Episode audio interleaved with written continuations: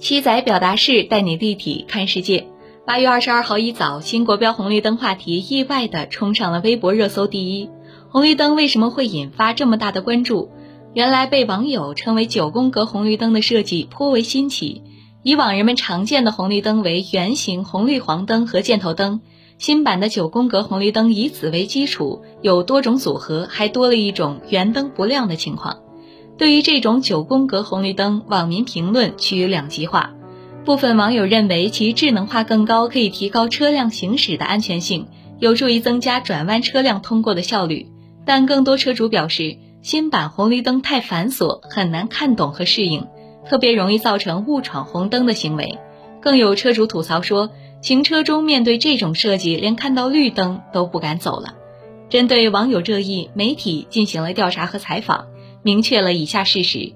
一是所谓红绿灯新国标其实并不新。据媒体调查，《道路交通信号灯设置与安装规范》早于2016年12月13号发布，并于2017年7月1号开始实施。新版国标红绿灯在有些地方已经使用，但在九宫格红绿灯引发热议之后，多地交管部门对媒体表示，目前暂未收到更换新国标红绿灯的通知。二是具体到被网友称为九宫格的这种竖排信号灯，则是针对特殊情况的一种设计，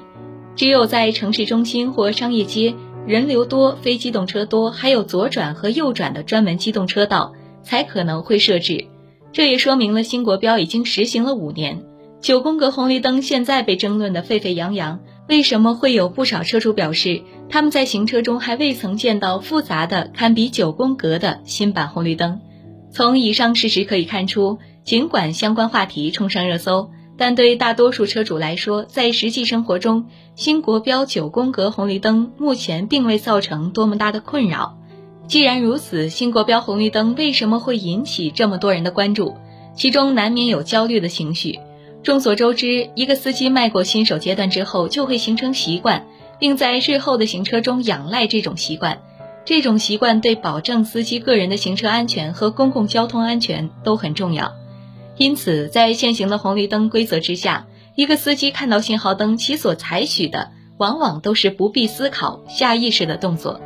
类似九宫格这样的信号灯设计，则意味着需要司机对自己的习惯进行调整，而这对于一个司机来说，很难说不是一件大事。在公共交通规则和设计的问题上。并非任何习惯都不可调整，也并非所有的革新都不可取。但是，考虑到以往的规则和设计早已深入人心，这种调整和革新的步子显然就不宜过大，需要遵守简便好用的原则。也许在设计者看来，推行类似九宫格这样的红绿灯，司机学习和适应的难度并不大，只不过从过去的红灯停、绿灯行切换为将圆形灯与箭头灯综合观察而已。但这实际上是说易行难，在这种转换过程中，即便是瞬间的分神，也极有可能酿成交通事故。